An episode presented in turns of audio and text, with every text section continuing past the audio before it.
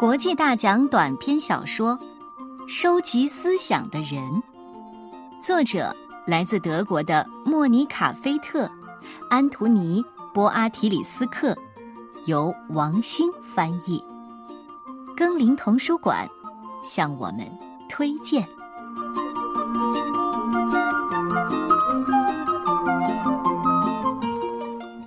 格兰特西每天早上都会路过我的房前，这时候，房子四周还非常的安静，因此从老远就能够听到他沉重的脚步声。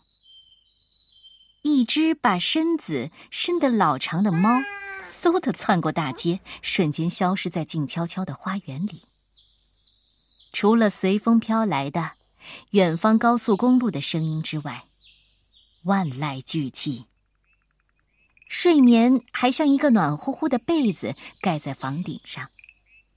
我推开窗，看到一个躬身的影子正慢慢的走过来，一直走到我的面前，他才抬起头，轻声的说：“嘿，早上好。”“哦，早上好，格兰特西先生。”他有时还会接着说点什么。比如，哎，又是美好的一天，对不对？或者是，我说这么早你就又开始写作了，然后冲我微笑着点点头，继续向前走去。旧大衣的衣摆在他的膝盖前不停的舞动着。眼睛在压得低低、洗得发白的鸭舌帽檐下闪闪发光。他背着一个鼓鼓囊囊的大背包，走得十分的缓慢，好像从来都不会着急似的。这是一位老人，老人们看起来都是这样，似乎口袋里装着永远也用不完的时间。当格兰特西再次路过我家时，大约是下午两点钟。当然，有时也会早一些或晚一些，这要看他的工作什么时候结束。哦，对了，格兰特西先生的工作是收集思想，无论好的还是坏的，聪明的还是愚蠢的，躁动的还是平静的，长的还是短的。尽管他也有自己最喜欢的思想，但他却从不放弃别的思想。所有的思想都十分的敏感，因此他要处处都顾及到，让每个思想都不受到伤害。格兰特西就这样在城市中一边徘徊，一边倾听着。格兰特西先生能够听到思想的声音。甚至可以穿过厚厚的墙壁，或者拐几道弯，听到思想们的动静。就连一个最最微小的思想，也不会逃过他的耳朵。只要他听到一个思想，就马上打开双肩包，轻轻的吹一声口哨，思想就会飞着或爬着钻进他的包里。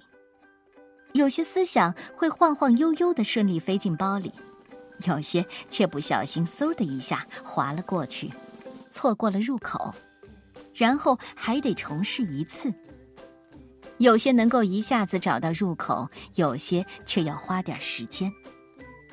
还有一些笨手笨脚的思想，会在往包里爬行时滑出来，跌落在人行道上。每个思想都有着自己独特的方式，让人捉摸不定。思想和思想之间是这样的不同，就连对思想已经见多识广的格兰特西先生也经常惊讶不已。当收集完所有能找到的思想时，格兰特西先生的包就会变得沉甸甸的，背起来十分的吃力。谁说思想都像雪花那么轻呢？有些思想甚至会超过半磅重呢。格兰特西先生住在城市近郊一个舒适的小屋里，小屋位于一个离城市最近的果园后。到家之后，他放下背包，先简单的吃点东西，休息一会儿，然后就开始工作了。他先在地上铺一块柔软的桌布，然后把思想全部倒在上面。格兰特西把空袋子放到一边，蹲下身子，开始整理那些纠缠在一起的思想们。他先把思想们按照字母顺序放到架子上，例如在字母 A 下，是那些名字以 A 开始的思想，比如爱笑的思想。爱激动的思想，傲慢的思想，或者唉声叹气的思想，等等。思想五花八门，给他们分类也不轻松。他收集到的还有令人惊讶不已的思想、励志的思想、空洞的思想、黄油般软弱的思想、酷的思想、中国思想、迷人的思想、混乱的思想，等等等等。格兰特西先生在分类的时候格外的精心，那些不同的思想看上去几乎是透明的，一不小心就会弄混，有时还会有某个思想偷偷的躲起来。这时候，老人就要趴在地上，找遍每个角落。好在这种情况并不常见，只有那些过于勇敢、缺少理性而且粗陋的思想才会这么干。不过，当他发现一个特别美丽的思想时，就会很快忘记这些小小的闹剧。分完类之后，他就让思想们在架子上安静的休息、放松，慢慢的入睡。这个过程大约需要两个小时。然后，格兰特西先生把它们取下来，小心翼翼的装到一个筐子里，搬到外面去。在外面有一个很大、很干净、十分平整的苗圃。格兰特西先生把思想从筐子里一个接一个的拿出来，小心翼翼的种到泥土里。到了冬天，他会把花园后半部罩上，做成一个暖棚。干完这些活儿，格兰特西先生洗干净手，一天的工作就这样结束了。他沏上一杯茶，依坐在沙发里，把腿抬高，读上一小时的报纸，随后就睡了。天刚蒙蒙亮，闹钟就叮叮当当的响起来。格兰特西先生披上睡袍，穿上鞋，啪嗒啪嗒的走到窗前，在窗外那洒满露珠的苗圃上。一朵朵美妙奇异、艳丽多姿的鲜花盛开着，在粉红色的晨曦里晶莹闪烁。它们五彩缤纷，淡蓝、深红、金黄、乳白，有的伸展着娇嫩的花瓣，有的则花苞欲放，有的花茎光滑娇嫩，有的则粗糙坚韧，犹如小桦树的树干。所有的鲜花都散发着一种奇妙的芳香。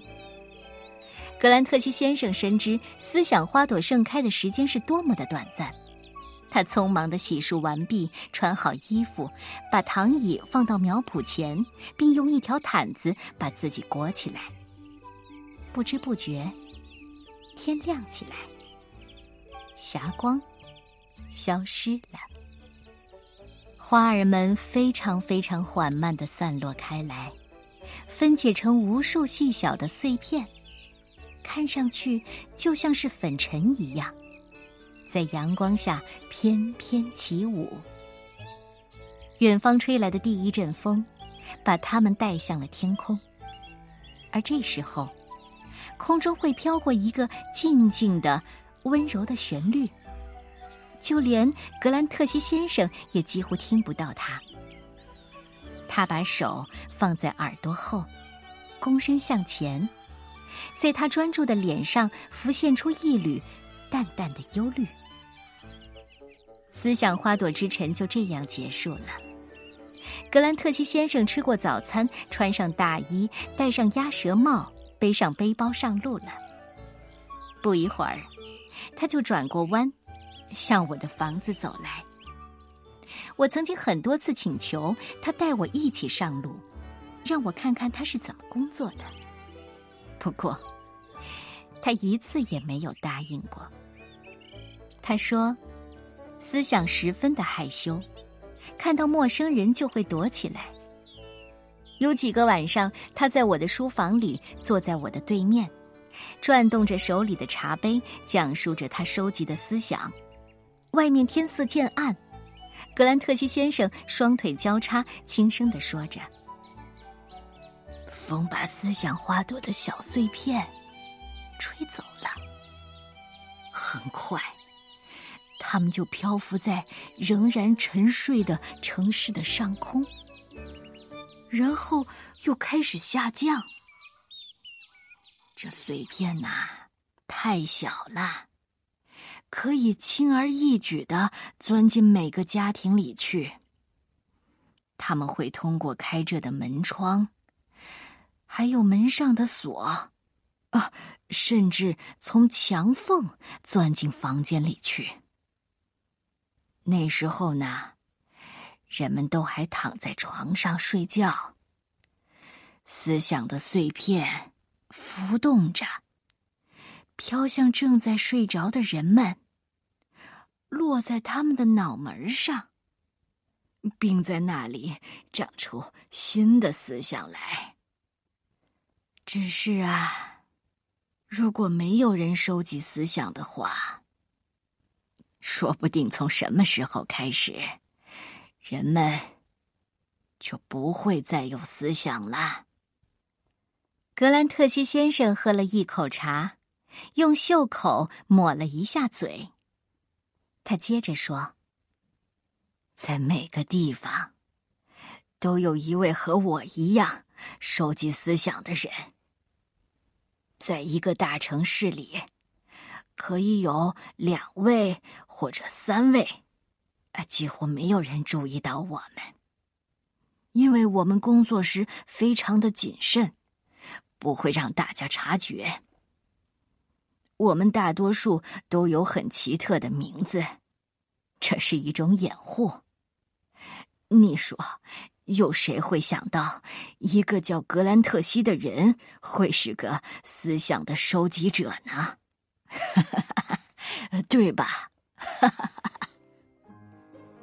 说到这儿，格兰特西先生无声的笑起来。我很骄傲，他能这么信任我。当他拖着鞋吧嗒吧嗒的又走进茫茫的夜色中时，我在房间里似乎也闻到了一点点思想花朵的芳香。这时候，我感到非常的轻松。很快。就睡着了。